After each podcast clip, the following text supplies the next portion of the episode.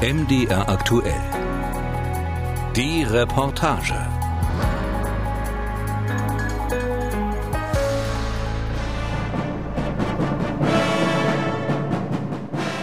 Noch ahnt niemand, dass dies der Beginn einer Ära ist, dass dieser schmale, fast unscheinbar wirkende Mann, den Boris Jelzin überraschend zu seinem Nachfolger auserkoren hat und der kurze Zeit später die Präsidentschaftswahl gewinnt, das Land für Jahrzehnte prägen wird. Wladimir Wladimirovich Putin. Ein wenig steif läuft Wladimir Putin am 7. Mai 2000 zwischen den applaudierenden Gästen durch die Prunksäle des Kreml. Als ob ihm der Rummel um seine Person, die enorme Aufmerksamkeit unangenehm wären. Ich habe nie ein solches Amt angestrebt. Es gibt Leute, professionelle Politiker, die dort Jahrzehnte sitzen, die das im Blut haben. Karriere, Aufstieg. Solche Ziele hatte ich nie. Ich war einfach an einem Ort, an dem zu der Zeit Probleme auftauchten, die gelöst werden mussten. Und Probleme gibt es zu dieser Zeit reichlich. Korruptionsskandale erschüttern die Politik, die Wirtschaft ist am Boden, das soziale System zusammengebrochen. Die Armee runtergewirtschaftet und trotzdem im Krieg im Nordkaukasus, in Tschetschenien, im Kampf gegen Separatisten, für die es, das macht Putin schnell klar, kein Pardon geben wird. Wir werden die Terroristen überall hin verfolgen. Wenn sie am Flughafen sind, dann am Flughafen. Wenn wir sie, Entschuldigung, auf dem Klo schnappen, dann machen wir sie eben dort kalt. Die Härte und Unbarmherzigkeit, mit der Putin die Truppen in Tschetschenien vorgehen lässt, bescheren ihm bei der Präsidentschaftswahl im März mit knapp 53 Prozent nicht nur den ersten Wahlerfolg, sondern begründen auch seinen Ruf mit. Er ist der Mann, der wieder Ordnung schafft, der das Land stabilisiert, es von den Knien holt und wieder zu etwas Großem macht. Ein Mann wie Putin, voller Stärke, einer, der nicht trinkt, der nicht wegrennt, einer, der weiß, was er tut und die richtige Wahl trifft. Für Russland, sagt er bei einer Gala-Veranstaltung zum Tag des Vaterlandsverteidigers im Februar 2001, gebe es nur zwei Möglichkeiten. Entweder Russland wird stark sein oder es wird nicht weiter existieren. Was aber braucht es, um das Land wieder stark zu machen? Einen starken Mann an der Spitze. Und zudem, das weiß Putin sehr genau, kann er nur werden, wenn er über eine eigene, stabile Machtbasis verfügt. Eine Basis jenseits des Jelzin-Clans und der etablierten Moskauer Eliten. Nach und nach holt Putin Weggefährten aus seinen Petersburger Zeiten nach Moskau. Dmitri Medvedev, die Mitglieder einer Datschen-Kooperative bei St. Petersburg. Es ist die Keimzelle, aus der eine neue, mächtige Elite erwächst, die das Land bis heute kontrolliert. Seilschaften, erklärt der Politologe und Oppositionspolitiker Boris Wischnewski 2008 in einem Petersburger Café, hätten bei Putin von Beginn an eine große Rolle gespielt. Schauen Sie sich die Regierung, die Kreml-Administration an. Das sind Leute, die im früheren Leben niemand waren, die sich nie mit Politik beschäftigt haben. Sie wurden alle nach dem Prinzip Ich kenne dich ausgewählt. Putin setzt auf Loyalität, auf klare Hierarchien und Befehlsstrukturen und auf seine Kontakte aus Geheimdienstzeiten. Die sogenannten Silaviki, die Vertreter der diversen Sicherheitsorgane, sie gelten bis heute als wichtiger Pfeiler in Putins Machtgefüge. Mit der nötigen Machtbasis im Rücken beginnt Putin mit dem Umbau der Verwaltungsstrukturen. Behörden werden zentralisiert, die Rechte des Präsidenten gestärkt, während gleichzeitig die Regionen und damit auch die Gouverneure massiv an Einfluss verlieren. Es entsteht das, was heute gern als Vertikale der Macht bezeichnet werde, erklärt der Chef des renommierten Meinungsforschungsinstituts Levada Zentrum, Lev Gutkov. Kein System einer klassischen Bürgervertretung, sondern ein per Befehl verwaltetes System, das vom Zentrum aus kontrolliert wird, auch über die Umverteilung von Finanzmitteln. Was noch fehlt, ist eine straff organisierte Regierungspartei. Im Dezember 2003 geht geeintes Russland an den Start. Es herrscht Aufbruchstimmung, nicht nur in der Politik, sondern im ganzen Land. Im März 2004 wird Wladimir Putin mit über 70 Prozent der Stimmen wiedergewählt. Wladimir Wladimirovich Putin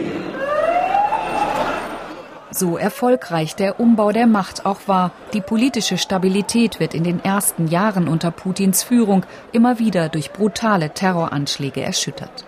Das Geiseldrama im Moskauer Dubrovka-Theater 2002, die Anschläge auf Pendler, Züge und U-Bahnen, das Drama von Beslan 2004. Am 1. September, dem traditionell ersten Schultag in Russland, nehmen schwer bewaffnete Terroristen über 1100 Menschen in der Schule von Beslan in ihre Gewalt. Mit unvorstellbarer Brutalität wollen sie den Abzug der russischen Truppen aus Tschetschenien erzwingen. Doch der Kreml verhandelt nicht mit Terroristen. Am 3. September kommt es zum Sturm auf die Schule. 334 Menschen sterben, unter ihnen 186 Kinder. Bis heute steht die Frage im Raum, wer oder was den Sturm auf die Schule ausgelöst hat und ob es nicht möglich gewesen wäre, mehr Menschen zu retten. Im Kreml zieht man ganz eigene Schlüsse aus der Tragödie von Beslan. Die Kontrolle über die Regionen wird weiter verschärft, der Druck auf frei berichtende Medien erhöht. Alles im Namen der Sicherheit, die, wie Umfragen zeigen, vielen im Land weit wichtiger ist als jedes bürgerliche Recht.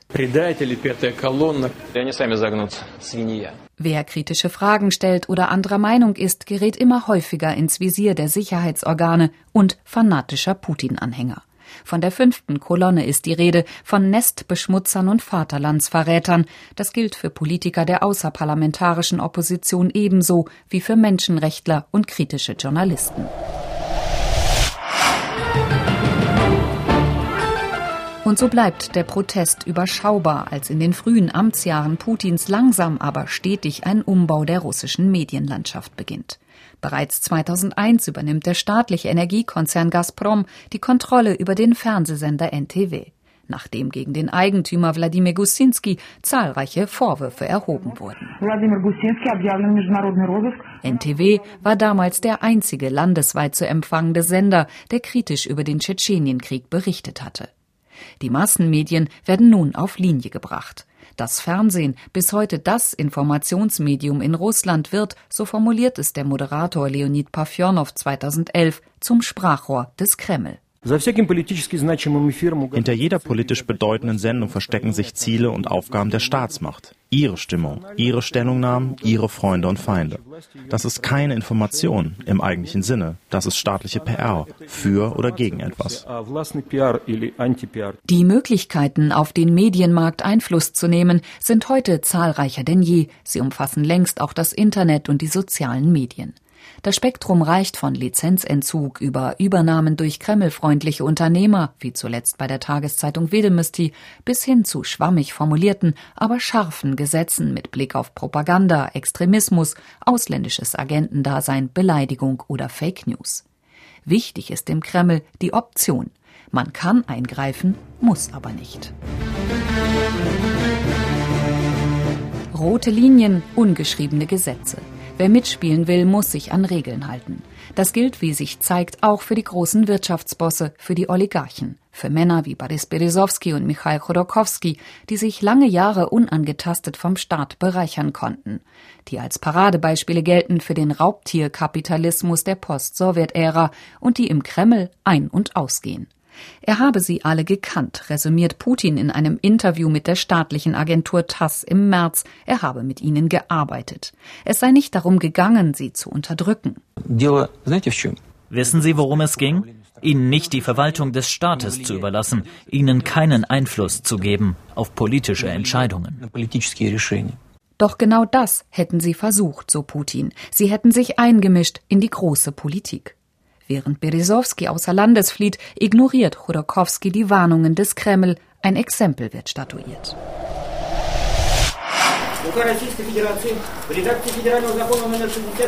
Chodorkowski und seinem Geschäftspartner wird der Prozess gemacht. Der frühere Chef des Ölunternehmens Yukos sitzt über zehn Jahre in Gefängnissen und Straflagern ab, bevor er begnadigt wird und ins Exil darf. Sein florierendes Unternehmen wird zerschlagen, die Filetstücke gehen an enge Vertraute des russischen Präsidenten. Frei nach Franco, sagt der Soziologe Lev Gutkov. Für die Freunde alles. Für die Feinde das Gesetz. Bis heute finden sich an der Spitze der großen, lukrativen Öl- und Gasunternehmen langjährige, absolut loyale Weggefährten Putins. Öl und Gas sind die Schmierstoffe, die die russische Wirtschaft und den Staat in den frühen Amtsjahren Putins nach und nach ins Laufen bringen. Ihr Marktwert ist bis heute von entscheidender Bedeutung für das Land. Wir hängen so fest an der Gas- und Ölnadel wie ein Drogensüchtiger, der nicht loskommt. Bringt es der Experte Michael Krutichin 2015 auf den Punkt, als die Einnahmen einbrechen. Zuvor aber hat der Kreml die Gunst der hohen Gas- und Ölpreise genutzt und Reserven angelegt. Öl und Gas werden aber auch zunehmend ein Mittel der Politik, was Lieferungen und Preise angeht, wie sich am Beispiel der Ukraine zeigt, aber auch mit Blick auf den Bau weiterer Pipelines, ob nun in Richtung Türkei oder direkt durch die Ostsee.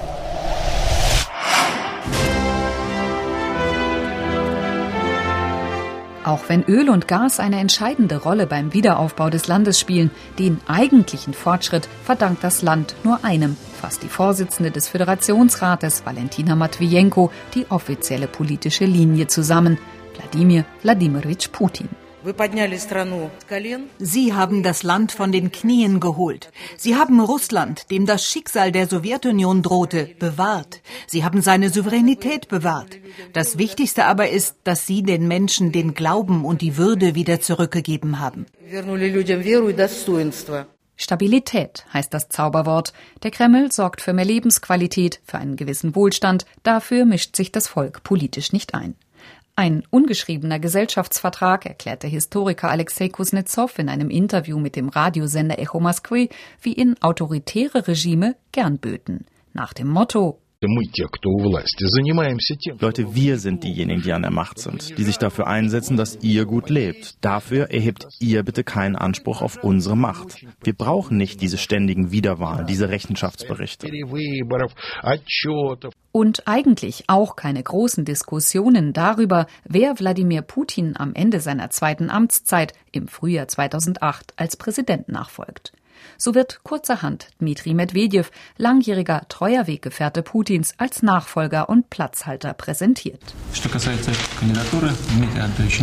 Was den Kandidaten Dmitri Medvedev angeht, so kann ich sagen, dass ich ihn mehr als 17 Jahre kenne.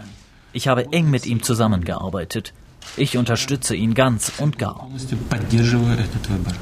Eine Rochade, die, und das ist Putin wichtig, die Verfassung des Landes unangetastet lässt, die klarmacht, dass er sich an Regeln hält, obwohl er doch regelrecht angefleht wurde, die Zügel der Macht nicht aus der Hand zu geben.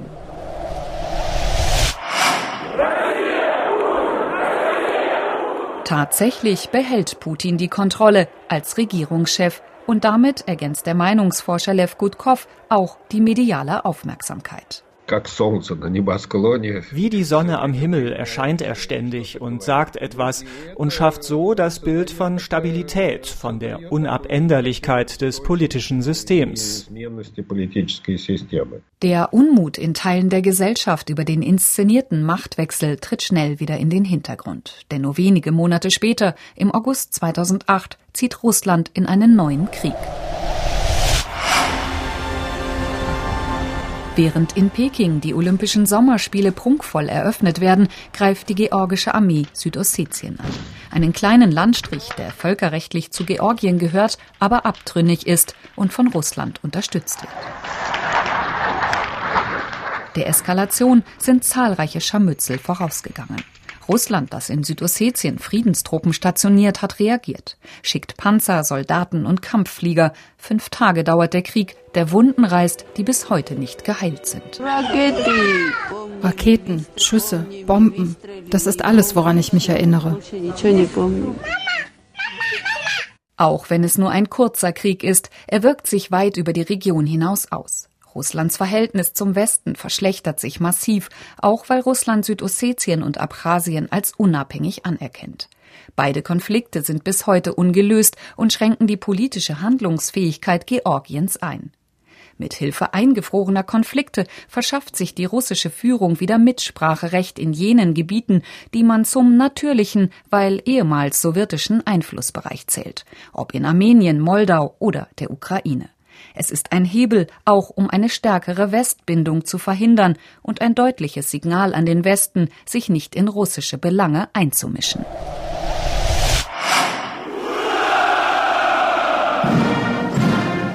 Wir müssen vor nichts Angst haben. Unsere Jungs haben so eine Disziplin. Das sind Prachtjungs, richtige Helden. Ich bin stolz auf mein Land und darauf, dass ich Russin bin. Einmal im Jahr bei der großen Parade am 9. Mai, dem Tag des Sieges über Hitler-Deutschland, ist der vom Staat beförderte Patriotismus mit Händen zu greifen. Es ist eine Demonstration von Macht und Größe, die allerdings lange Zeit mehr Schein als Sein ist. Nicht zuletzt der Fünf-Tage-Krieg mit Georgien hat deutlich gemacht, wie groß die Defizite beim Militär sind. Um auf der internationalen Bühne wieder ein wichtiges Wort mitreden zu können, braucht Putin selbst in Zeiten hybrider Kriegsführung eine schlagkräftige Armee und ein Waffenarsenal, das mithalten kann mit den USA und China. Putin ordnet eine Armeereform an, in die Rüstungsindustrie fließt viel Geld. Heute sieht Putin nicht nur dieses Ziel als erreicht an. Russland ist nun nicht nur wiederhergestellt und stark im wirtschaftlichen und sozialen Bereich, sondern hat auch wieder einen festen Platz unter den führenden, einflussreichen, verantwortungstragenden Großmächten auf dem Planeten. Eben keine Regionalmacht, wie der frühere US-Präsident Obama behauptet hatte, sondern einer der großen Spieler auf der Weltbühne, und zwar allen Sanktionen und Widerständen zum Trotz. Putin habe die sowjetische Großmacht wiederhergestellt, erklärt der Soziologe Lev Gutkov, und das sei vielen im Land wichtiger als gedacht. Er ist der Kämpfer gegen den Westen und seinen verderblichen Einfluss, der Bewahrer der geistigen Traditionen. Das ist alles sehr wichtig und ich muss zugeben, dass ich das unterschätzt habe.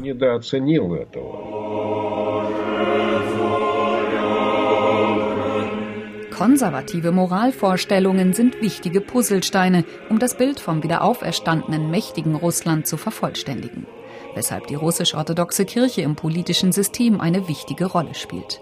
Die Kirche schlägt die Brücke in die Vergangenheit, in die Zarenzeit und sie legitimiert die Macht. Der Präsident als wohlmeinender, aber strenger Landesvater gesegnet und auserwählt.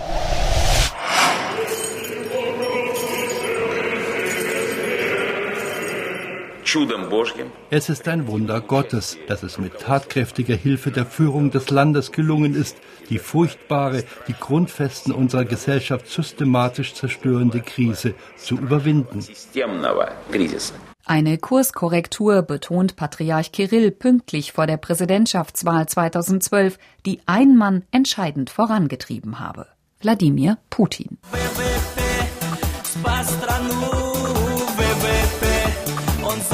Защищает ВВП, поднял Россию и все больше развивает. Владимир Владимирович Путин.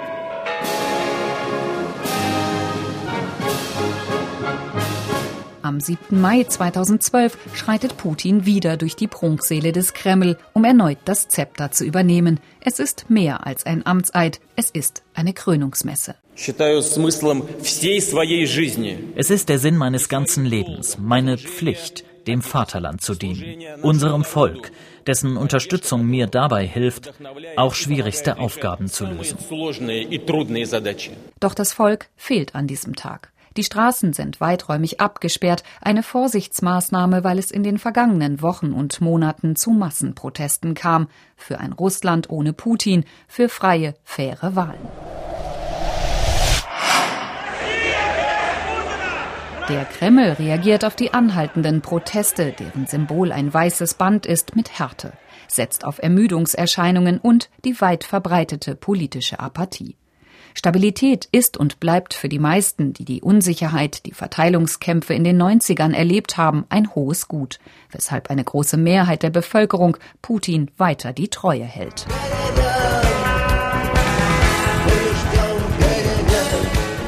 Tatsächlich verändert sich etwas. Die allgemeine Euphorie über die Annexion der Krim, die als Wiedervereinigung gefeiert wird und die Putins Beliebtheitswerte in die Höhe schnellen lässt, verblasst mit der Zeit. Nicht jeder sieht mehr ein, dass er für einen Krieg im fernen Syrien oder den Aufbau der Krim den Gürtel enger schnallen soll. Die Klagen werden lauter über die Erhöhung des Renteneintrittsalters, die sinkenden Löhne, die steigenden Lebensmittelpreise und über die marode Infrastruktur. Der Unmut wächst auch in den Regionen. Der ungeschriebene Gesellschaftsvertrag ist ins Wanken geraten. Nicht nur in Moskau und St. Petersburg, auch in anderen Städten gehen Menschen auf die Straße und fordern mehr Mitspracherecht. Egal, ob es um den Bau von Kirchen geht oder um Mülldeponien.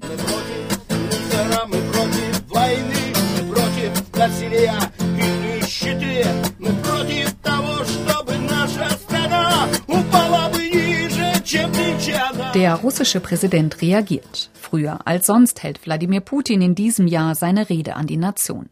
Fast anderthalb Stunden spricht er über soziale Probleme, kündigt groß angelegte neue Programme an, von Müttergeld über Sozialhilfe bis hin zu kostenlosem Schulessen. In allen Regionen des Landes müssen Polikliniken, regionale Krankenhäuser und Ambulanzstationen saniert und neu ausgestattet werden. Es wird viel Geld ins Spiel gebracht, um Not zu lindern, was allerdings wenig an den strukturellen Problemen des Landes ändern dürfte. Gleichzeitig kündigt Wladimir Putin eine große Verfassungsreform an. Soziale Garantien und konservative Werte sollen festgeschrieben werden. Aber nicht nur das. Die Änderungen, meinen Kritiker, zementierten, was Wladimir Putin an System in zwei Jahrzehnten aufgebaut habe.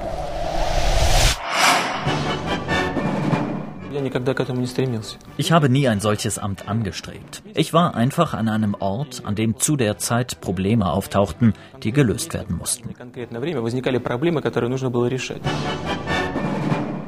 Und Probleme gibt es noch immer der Ölpreisverfall, Corona, die sich abzeichnende Wirtschaftskrise. Vieles spricht dafür, dass Wladimir Putin auch nach 2024 an der Macht sein wird. Die Verfassungsreform macht es möglich, das System sowieso. Längst wird sein Name wie selbstverständlich als Synonym für das gesamte Land benutzt. Putin selbst spricht schon lange nicht mehr von einem Job, sondern von Schicksal.